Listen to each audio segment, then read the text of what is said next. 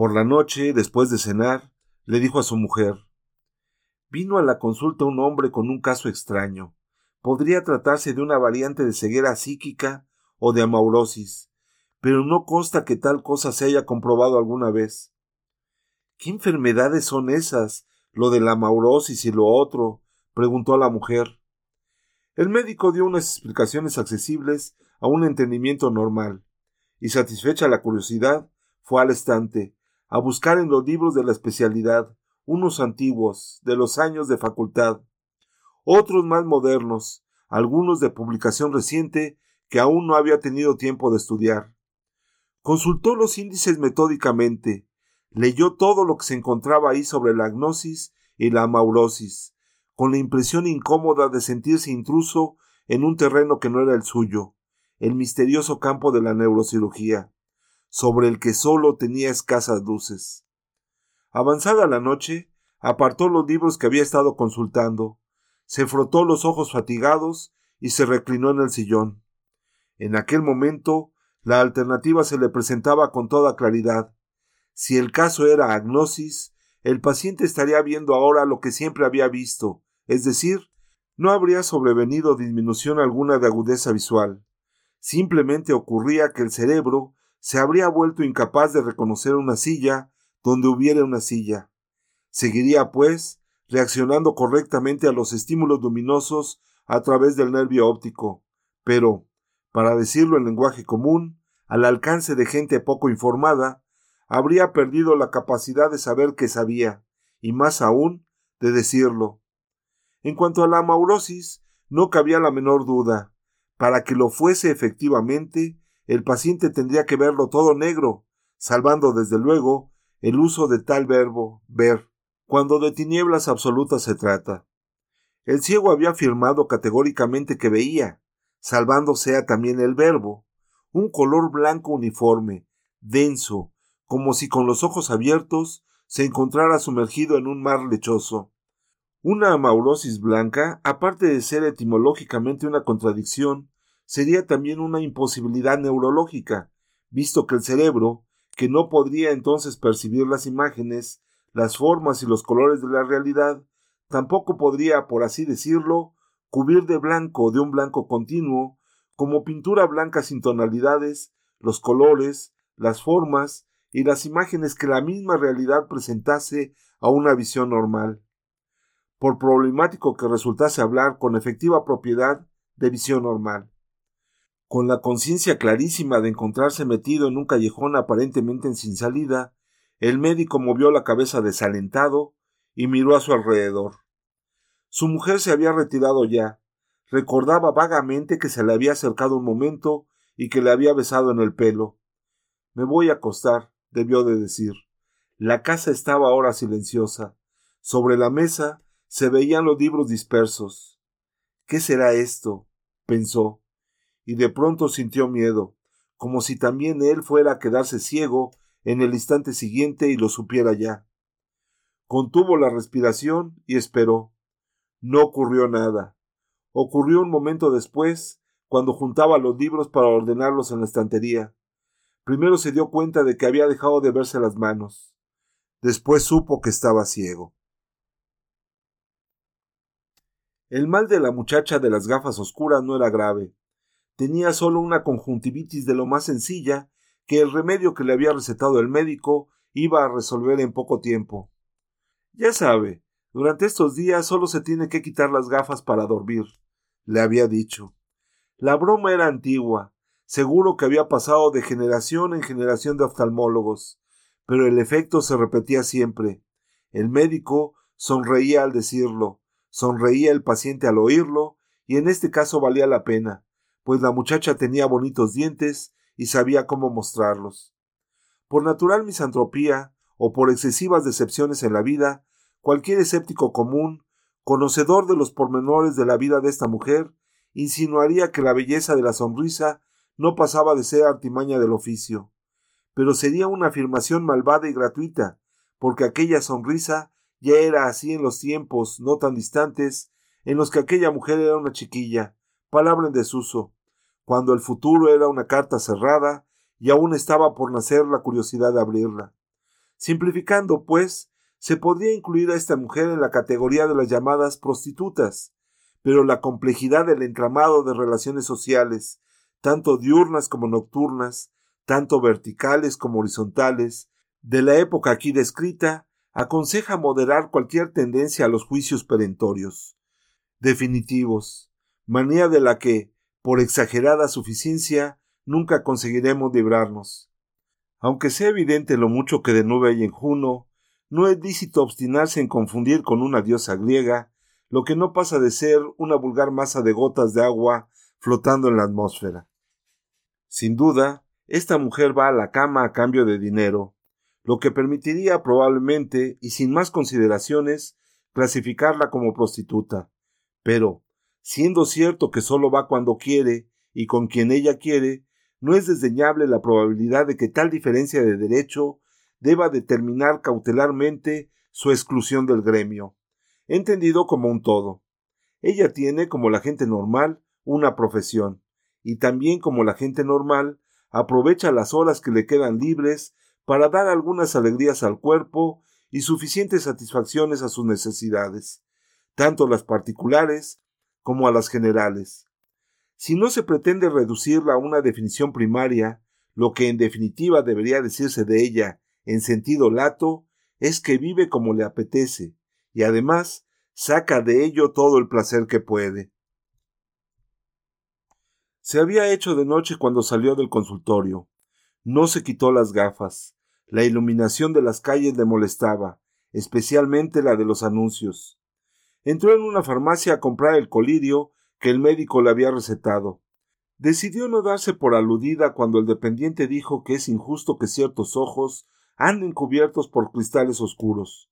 Observación que, aparte de impertinente en sí misma, y además expresada por un mancebo de botica, imaginen, venía a contrariar su convicción de que las gafas oscuras le daban un aire embriagador y misterioso, capaz de provocar el interés de los hombres que pasaban, y eventualmente corresponderles de no darse hoy la circunstancia de que alguien le está esperando. Una cita que promete mucho, tanto en lo referente a satisfacciones materiales como a satisfacciones de otro tipo. El hombre con quien iba a verse era un conocido, no le importó que ella le dijera que no podría quitarse las gafas oscuras, aunque el médico no le había dado aún orden al respecto. El caso es que al hombre hasta le hizo gracia. Era una novedad. A la salida de la farmacia, la muchacha llamó un taxi, dio el nombre de un hotel. Recostada en el asiento, prelibaba ya, si se acepta el término, las distintas y múltiples sensaciones del goce sensual, desde el primer y sabio roce de labios, desde la primera caricia íntima hasta las sucesivas explosiones de un orgasmo que la dejaría agotada y feliz, como si la estuvieran crucificando, dicho sea con perdón, con una girándula ofuscadora y vertiginosa. Tenemos pues razones para concluir que la chica de las gafas oscuras, si la pareja supo cumplir cabalmente, en tiempo y técnica, con su obligación, paga siempre por adelantado y el doble de lo que luego cobra. En medio de estos pensamientos, sin duda porque había pagado hacía un momento una consulta, se preguntó si no sería conveniente subir, a partir de hoy mismo, su tarifa, lo que con risueño optimismo solía llamarse su justo nivel de compensación. Mandó parar el taxi una manzana antes. Se mezcló con la gente que iba en la misma dirección, como dejándose llevar por ella, anónima y sin ninguna culpa notoria.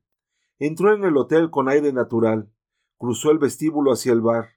Llegaba con unos minutos de adelanto y tendría que esperar, pues la hora de la cita había sido fijada con precisión. Pidió un refresco y lo tomó sosegadamente, sin posar los ojos en nadie. No quería que la confundieran con una vulgar cazadora de hombres. Un poco más tarde, como una turista que sube al cuarto a descansar después de haber pasado la tarde por los museos, se dirigió al ascensor. La virtud, habrá aún quien lo ignore, siempre encuentra escollos en el durísimo camino de la perfección, pero el pecado y el vicio se ven tan favorecidos por la fortuna que todo fue llegar y se abrieron ante ella las puertas del ascensor. Salieron dos huéspedes, un matrimonio de edad avanzada. Ella entró y apretó el botón del tercero. 312 era el número que le esperaba. Es aquí. llamó discretamente a la puerta. Diez minutos después estaba ya desnuda. A los quince gemía. A los dieciocho susurraba palabras de amor que ya no tenía necesidad de fingir. A los veinte empezaba a perder la cabeza. A los veintiuno sintió que su cuerpo se desquiciaba de placer. A los veintidós gritó Ahora, ahora. Y cuando recuperó la conciencia, dijo, agotada y feliz Aún lo veo todo blanco. Al ladrón del coche lo llevó un policía a casa. No podía el circunspecto y compasivo agente de la autoridad imaginar que llevaba a un empedernido delincuente cogido por el brazo, y no para impedir que se escapara, como habría ocurrido en otra ocasión, sino simplemente para que el pobre hombre no tropezara y se cayera. En compensación, nos es muy fácil imaginar el susto de la mujer del ladrón cuando, al abrir la puerta, se encontró ante ella con un policía de uniforme que traía sujeto, o así le pareció, a un decaído prisionero, a quien, por juzgar de la tristeza de la cara, debía de haberle ocurrido algo peor que la detención. Por un instante pensó la mujer que habrían atrapado a su hombre en flagrante delito y que el policía estaba ahí para registrar la casa. Idea esta, por otra parte, y por paradójico que parezca, bastante tranquilizadora, considerando que el marido solo robaba coches, objetos que por su tamaño no se pueden ocultar bajo la cama. No duró mucho la duda, pues el policía dijo Este señor está ciego, encárguese de él. Y la mujer, que debería sentirse aliviada porque la gente venía al fin solo de acompañante, percibió la dimensión de la fatalidad que le entraba por la puerta, cuando un marido deshecho en lágrimas cayó en sus brazos diciendo lo que ya sabemos. La chica de las gafas oscuras también fue conducida a casa de sus padres por un policía, pero lo picante de las circunstancias en que la ceguera se manifestó, una mujer desnuda, gritando en un hotel, alborotando los clientes, mientras el hombre que estaba con ella intentaba escabullirse embutiéndose trabajosamente los pantalones, moderaba en cierto modo el dramatismo obvio de la situación. La ciega, corrida de vergüenza, sentimiento en todo compatible por mucho que resonen los prudentes fingidos y los falsos virtuosos, con los mercenarios ejercicios amatorios a que se dedicaba, tras los gritos lacerantes que dio al comprender que la pérdida de visión no era una nueva e imprevista consecuencia del placer, apenas se atrevía a llorar y lamentarse cuando, con malos modos, vestida a toda prisa, casi a empujones, la llevaron fuera del hotel. El policía, en tono que sería sarcástico si no fuera simplemente grosero, quiso saber, después de haberle preguntado dónde vivía, si tenía dinero para el taxi. En estos casos el Estado no paga, advirtió, procedimiento al que, anotémoslo al margen, no se le puede negar cierta lógica, dado que esas personas pertenecen al número de las que no pagan impuestos sobre el rendimiento de sus inmorales réditos. Ella afirmó con la cabeza, pero, estando ciega como estaba, pensó que quizá el policía no había visto su gesto y murmuró Sí, tengo, y para sí añadió, y ojalá no lo tuviera. Palabras que nos parecerán fuera de lugar, pero que si atendemos a las circunvalaciones del espíritu humano, donde no existen caminos cortos y rectos, acaban esas palabras por resultar absolutamente claras. Lo que quiso decir es que había sido castigada por su mal comportamiento, por su inmoralidad, en una palabra. Le dijo a su madre que no iría a cenar, y ahora resulta que iba a llegar muy a tiempo, antes incluso que el padre. Diferente fue lo que pasó con el oculista, no solo porque estaba en casa cuando le atacó la ceguera, sino porque, siendo médico, no iba a entregarse sin más a la desesperación, como hacen aquellos que de su cuerpo solo saben cuando les duele. Hasta en una situación como esta, angustiado, teniendo por delante una noche de ansiedad, fue aún capaz de recordar lo que Homero escribió en la Iliada, poema de la muerte y el sufrimiento sobre cualquier otro. Un médico solo por sí vale por varios hombres. Palabras que no vamos a entender como directamente cuantitativas, sino cualitativamente, como comprobaremos enseguida. Tuvo el valor de acostarse sin despertar a la mujer. ni siquiera cuando ella, murmurando medio dormida, se movió en la cama para sentirlo más próximo. Horas y horas despierto. Lo poco que consiguió dormir fue por puro agotamiento. Deseaba que no terminara la noche para no tener que anunciar él, cuyo oficio era curar los males de los ojos ajenos, estoy ciego. Pero al mismo tiempo quería que llegase rápidamente la luz del día. Con estas palabras exactas lo pensó.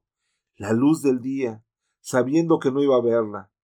Realmente, un oftalmólogo ciego no serviría para mucho, pero tenía que informar a las autoridades sanitarias, avisar de lo que podría estar convirtiéndose en una catástrofe nacional.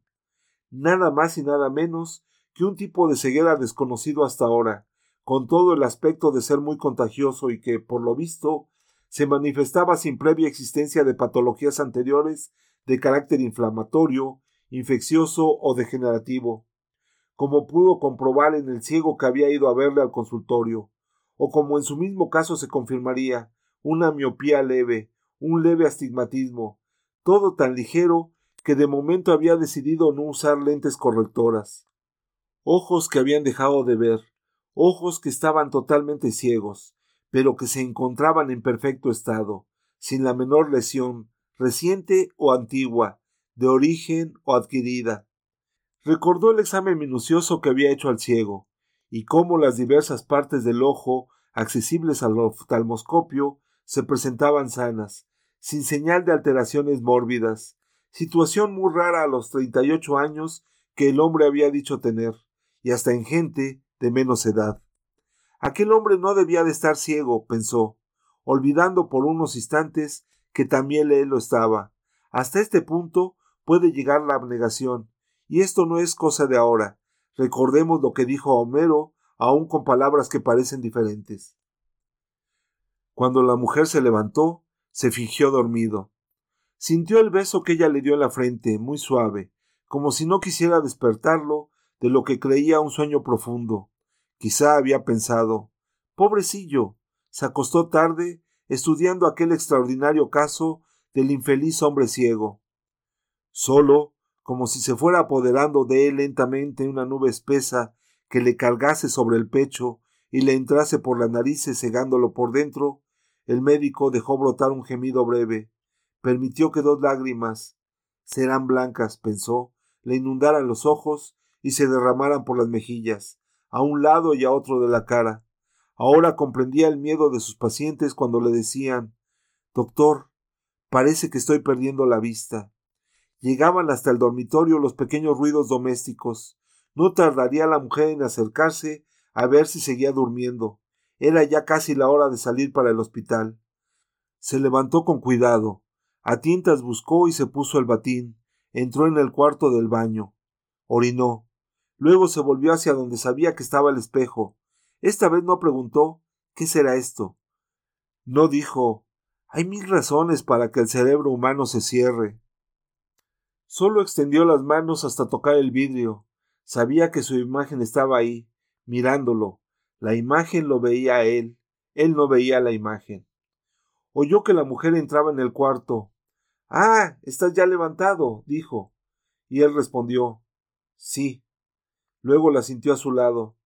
Buenos días, amor.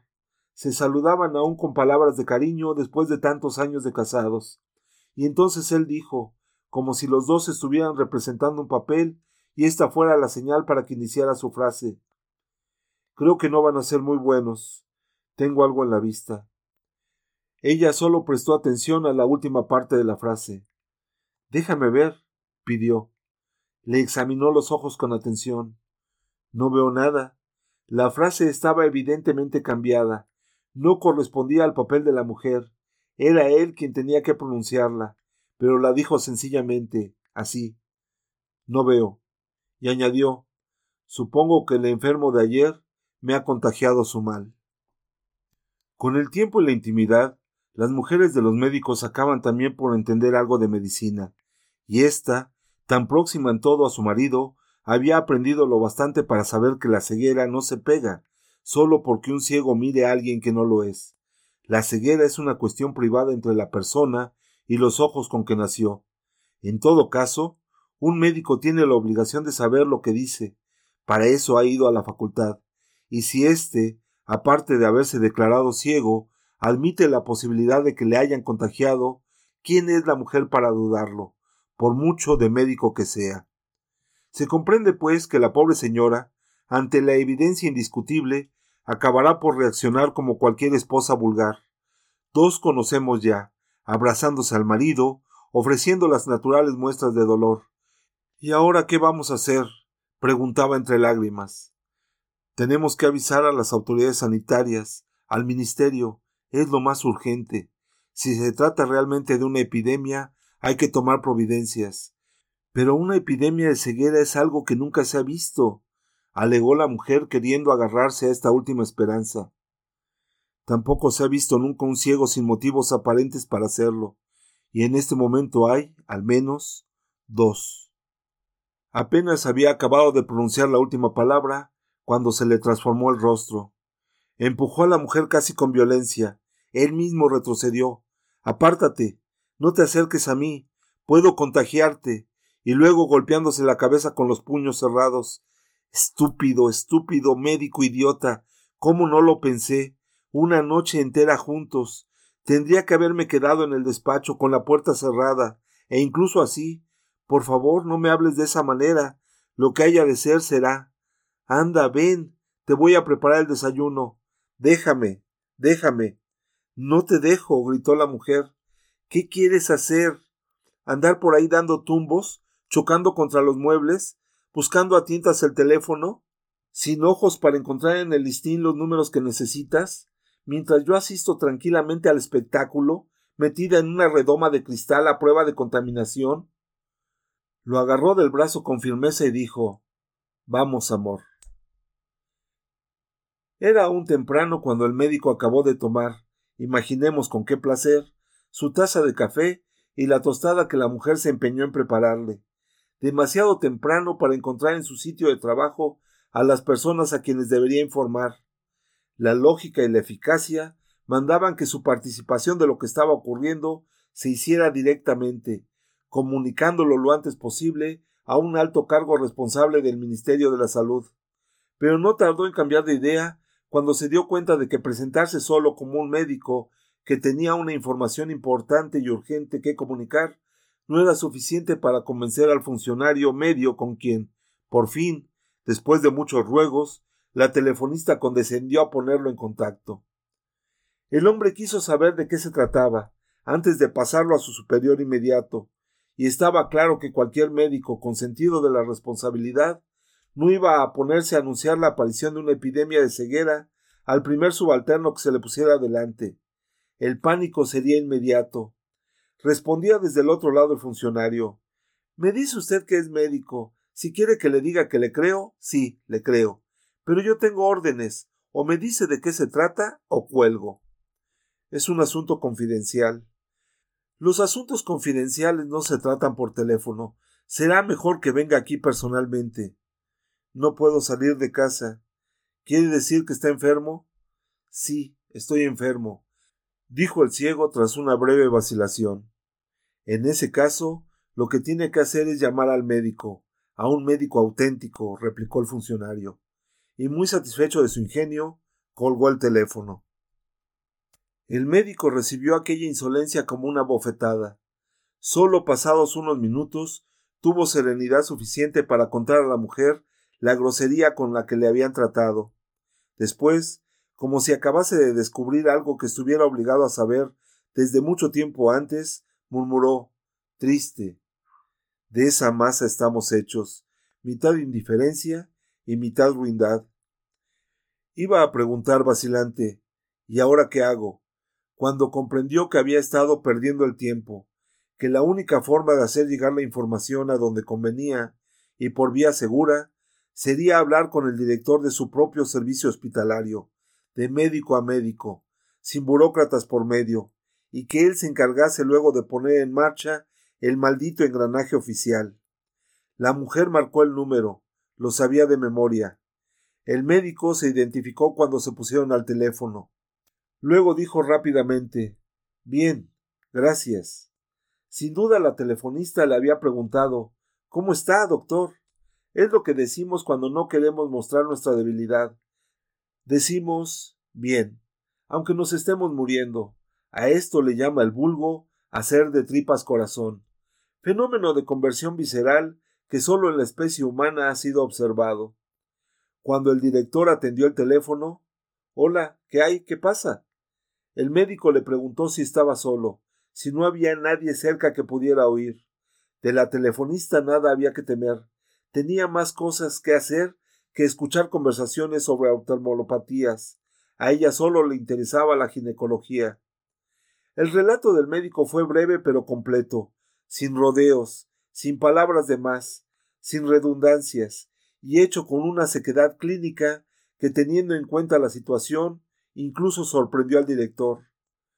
¿Pero realmente está usted ciego? preguntó. Totalmente ciego. En este caso, podría tratarse de una coincidencia, podría no ser realmente en su sentido exacto un contagio. De acuerdo, el contagio no está demostrado, pero no se trata de que nos quedáramos ciegos él y yo, cada uno en su casa, sin habernos visto. El hombre llegó ciego a mi consulta y yo me quedé ciego pocas horas después. ¿Cómo podríamos encontrar a ese hombre? Tengo su nombre y su dirección en el consultorio. Mandaré inmediatamente a alguien. Un médico. Sí, claro, un colega. ¿No le parece que tendríamos que comunicar al Ministerio lo que está pasando? Por ahora me parece prematuro. Piense en la alarma pública que causaría una noticia así. Por todos los diablos, la ceguera no se pega. Tampoco la muerte se pega y todos nos morimos. Bien, quédese en casa mientras trato el caso. Luego lo mandaré a buscar. Quiero observarlo. Recuerde que estoy ciego por haber observado un ciego. No hay seguridad de eso hay al menos una buena presunción de causa-efecto. Sin duda. No obstante, es aún demasiado pronto para sacar conclusiones. Dos casos aislados no tienen significación estadística, salvo si somos ya más de dos. Comprendo su estado de ánimo, pero tenemos que defendernos de pesimismos que podrían resultar infundados. Gracias. Volveremos a hablar. Hasta luego. Media hora después, el médico, torpemente y con ayuda de la mujer, había acabado de afeitarse. Sonó el teléfono. Era otra vez el director del servicio oftalmológico, pero la voz ahora sonaba distinta. Tenemos aquí a un niño que también se ha quedado ciego de repente. Lo ve todo blanco. La madre dice que estuvo ayer con él en su consultorio. Supongo que es un niño que sufre estrabismo divergente del ojo izquierdo. Sí.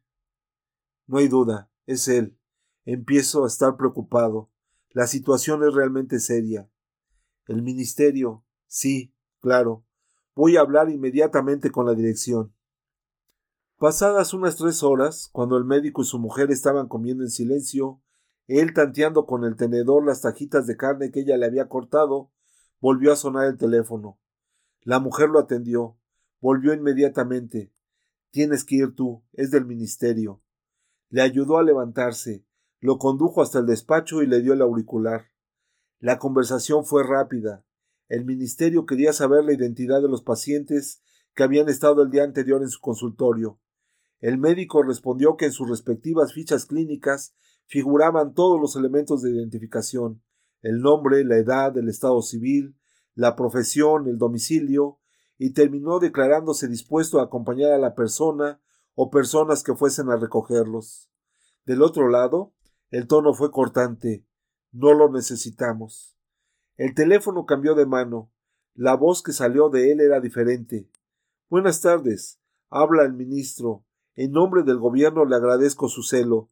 Estoy seguro de que gracias a la rapidez con que usted ha actuado, vamos a poder circunscribir y controlar la situación. Entre tanto, haga el favor de permanecer en su casa. Las palabras finales fueron pronunciadas con expresión formalmente cortés, pero no dejaban la menor duda sobre el hecho de que eran una orden. El médico respondió Sí, señor ministro, pero ya habían colgado. Pocos minutos después, otra voz al teléfono. Era el director clínico del hospital, nervioso, hablando atropelladamente. Ahora mismo acabo de recibir información de la policía de que hay dos casos más de ceguera fulminante. ¿Policías? No. Un hombre y una mujer. A él lo encontraron en la calle, gritando que estaba ciego. Y ella estaba en un hotel cuando perdió la vista. Una historia de cama, según parece. Es necesario averiguar si se trata también de enfermos míos. ¿Sabe cómo se llaman? No me lo han dicho. Del ministerio han hablado ya conmigo. Van a ir al consultorio a recoger las fichas. ¿Qué situación? Dígamelo a mí. El médico colgó el teléfono, se llevó las manos a los ojos, ahí las dejó como si quisiera defenderlos de males peores. Al fin exclamó sordamente Qué cansado estoy. Duerme un poco, te llevaré hasta la cama, dijo la mujer.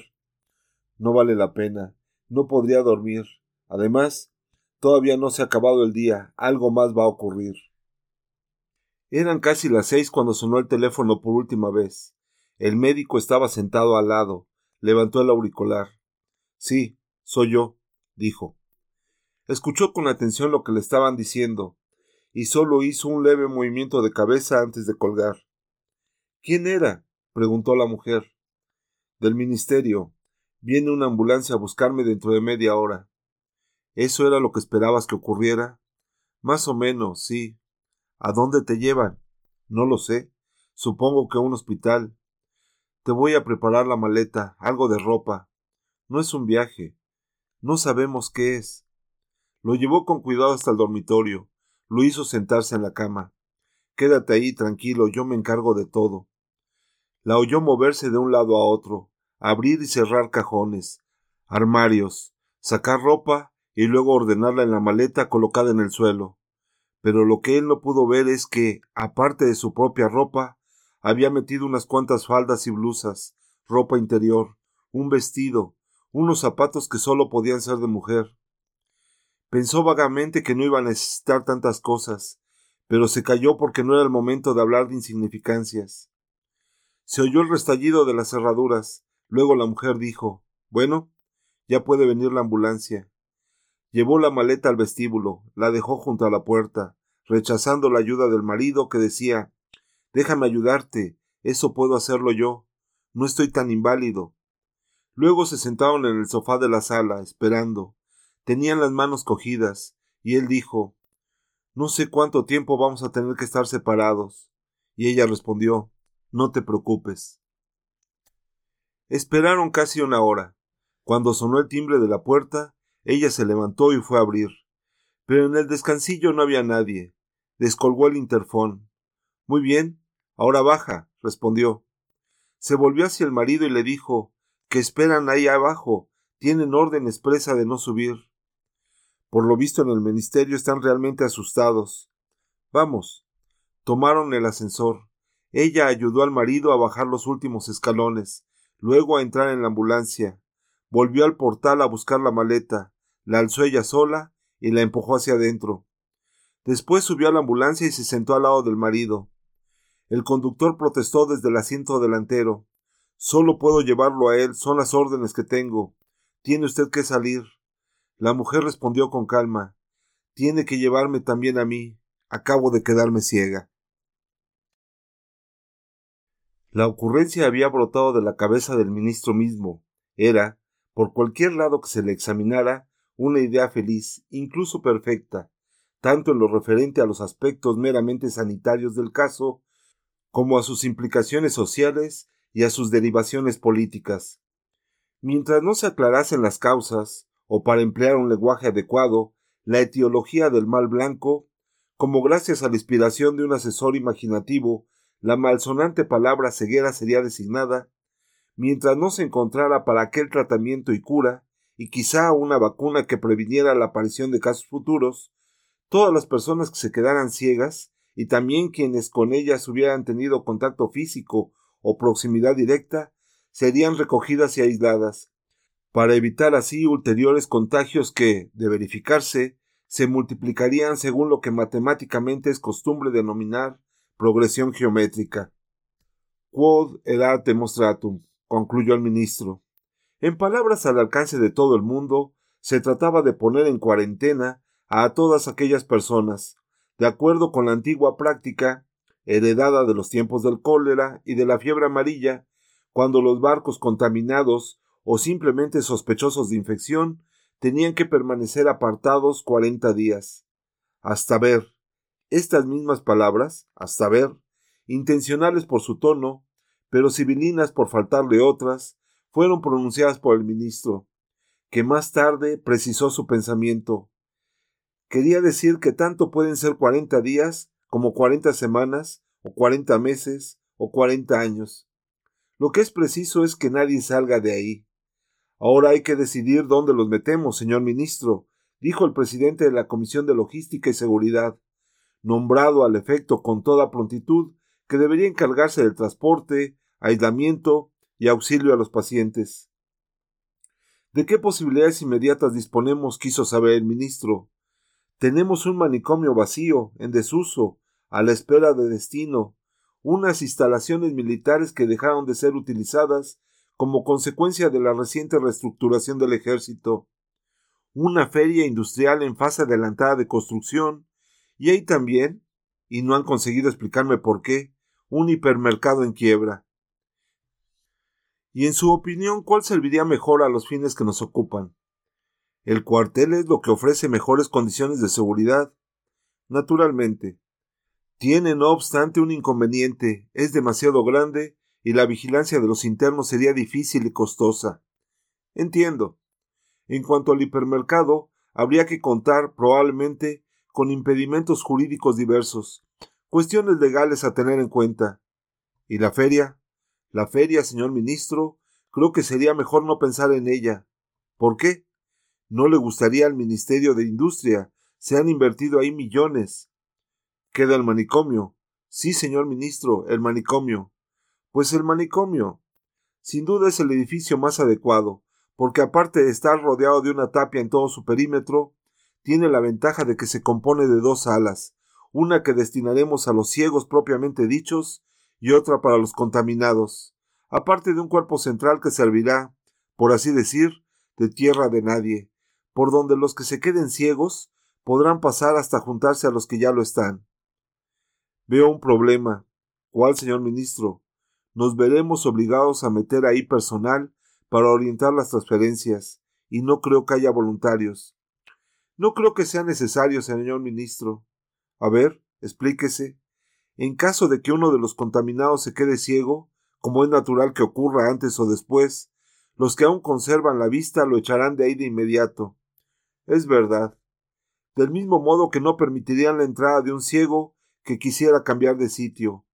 Bien pensado. Gracias, señor ministro. Podemos, pues, poner en marcha el plan. Sí, tiene carta blanca. La comisión actuó con rapidez y eficacia. Antes de que anocheciera, ya habían sido recogidos todos los ciegos de que había noticia y también cierto número de posibles contagiados al menos aquellos a quienes fue posible identificar y localizar en una rápida operación de rastreo ejercida sobre todo en los medios familiares y profesionales de los afectados por la pérdida de la visión. Los primeros en ser trasladados al manicomio desocupado fueron el médico y su mujer. Había soldados de vigilancia. Se abrió el portalón para que los ciegos pasaran y luego fue cerrado de inmediato. Sirviendo de pasamanos, una gruesa cuerda iba del portón de entrada a la puerta principal del edificio. Sigan un poco hacia la derecha, allá hay una cuerda. Agárrenla y síganla siempre hacia adelante, hacia adelante, hasta los escalones. Los escalones son seis, advirtió un sargento. Ya en el interior, la cuerda se bifurcaba, una hacia la izquierda, otra hacia la derecha. El sargento gritó Atención. Su lado es el derecho. Al tiempo que arrastraba la maleta, la mujer guiaba al marido hacia la sala más próxima a la entrada. Era amplia como una enfermería antigua, con dos filas de camas pintadas de un gris ceniciento, pero ya con la pintura descascarillada. Las mantas, las sábanas y las colchas eran del mismo color. La mujer llevó al marido al fondo de la sala, lo hizo sentarse en una de las camas y le dijo No salgas de aquí, voy a ver cómo es esto. Había más salas, corredores largos y estrechos, gabinetes que habrían servido como despachos de los médicos, letrinas empercudidas, una cocina que conservaba aún el hedor de mala comida, un enorme refectorio con mesas forradas de zinc, tres celdas acolchadas hasta la altura de dos metros y cubiertas de láminas de corcho a partir de ahí. Detrás del edificio había un cercado abandonado, un jardín con árboles descuidados. Los troncos parecían desollados. Se encontraba basura por todas partes. La mujer del médico volvió hacia adentro. En un armario medio abierto encontró camisas de fuerza. Cuando llegó junto al marido le preguntó ¿A que no eres capaz de imaginar a dónde nos han traído? No, iba a añadir. A un manicomio. Pero él se adelantó. Tú no estás ciega. No puedo permitir que te quedes aquí. Sí, tienes razón. No estoy ciega. Voy a pedirles que te lleven a casa. Les diré que los engañaste para quedarte conmigo. No vale la pena. Desde donde están no te oyen, y aunque te oyeran, no te harían caso. Pero tú puedes ver. Por ahora. Lo más probable es que me quede también ciega un día de estos o dentro de un minuto. Vete, por favor. No insistas. Además, Estoy segura de que los soldados no me dejarían poner un pie fuera. No te puedo obligar. No, amor mío, no puedes. Me quedo aquí para ayudarte y para ayudar a los que vengan. Pero no les digas que yo veo. ¿Qué otros? No creerás que vamos a ser los únicos. Esto es una locura. Debe serlo. Estamos en un manicomio. Los otros llegaron juntos. Los habían recogido en sus casas, uno tras otro.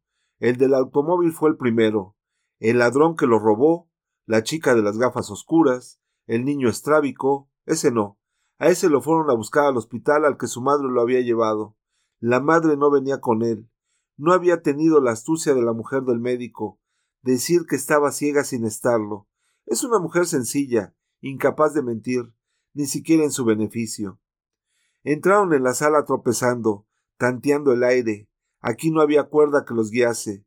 Tendrían que ir aprendiendo a costa de su dolor. El niño lloraba, llamaba a su madre, y era la chica de las gafas oscuras la que intentaba sosegarlo. Ya viene, ya viene, le decía, y como llevaba las gafas oscuras, tanto podía estar ciega como no. Los otros movían los ojos a un lado y a otro y nada veían, mientras que ella, con aquellas gafas, solo porque decía ya viene, ya viene, era como si estuviera viendo entrar por la puerta a la madre desesperada. La mujer del médico acercó la boca al oído del marido y susurró Han entrado cuatro, una mujer, dos hombres y un niño. ¿Qué aspecto tienen los hombres? preguntó el médico en voz baja. Ella los fue describiendo, y él, a ese no lo conozco. El otro, por lo que dices, tiene todo el aire de ser el ciego que fue a la consulta. El pequeño tiene estrabismo, y la mujer que lleva gafas de sol parece bonita. Estuvieron ahí los dos. A causa del ruido que hacían buscando un sitio donde sentirse seguros, los ciegos no oyeron este intercambio de palabras. Pensarían que no había ahí otros como ellos, y no hacía tanto tiempo que habían perdido la vista como para que se les avivase el sentido del oído por encima de lo normal. Por fin, como si hubiesen llegado a la conclusión de que no valía la pena cambiar lo seguro por lo dudoso, se sentó cada uno en la cama con la que habían tropezado. Los dos hombres estaban muy cerca, pero no lo sabían. La chica, en voz baja, continuaba consolando al niño. No llores, ya verás cómo tu madre no tarda. Se hizo luego un silencio, y entonces la mujer del médico dijo de modo que se oyera desde el fondo de la sala, donde estaba la puerta. Aquí estamos dos personas más. ¿Cuántos son ustedes? La voz inesperada sobresaltó a los recién llegados, pero los dos hombres continuaron callados. Quien respondió fue la joven. Creo que somos cuatro. Estamos este niño y yo. ¿Quién más? ¿Por qué no hablan los otros? preguntó la mujer del médico. Estoy yo, murmuró, como si le costase pronunciar las palabras, una voz de hombre. Y yo, renongó a su vez, contrariada, otra voz masculina. La mujer del médico dijo para sí se comportan como si temieran darse a conocer el uno al otro.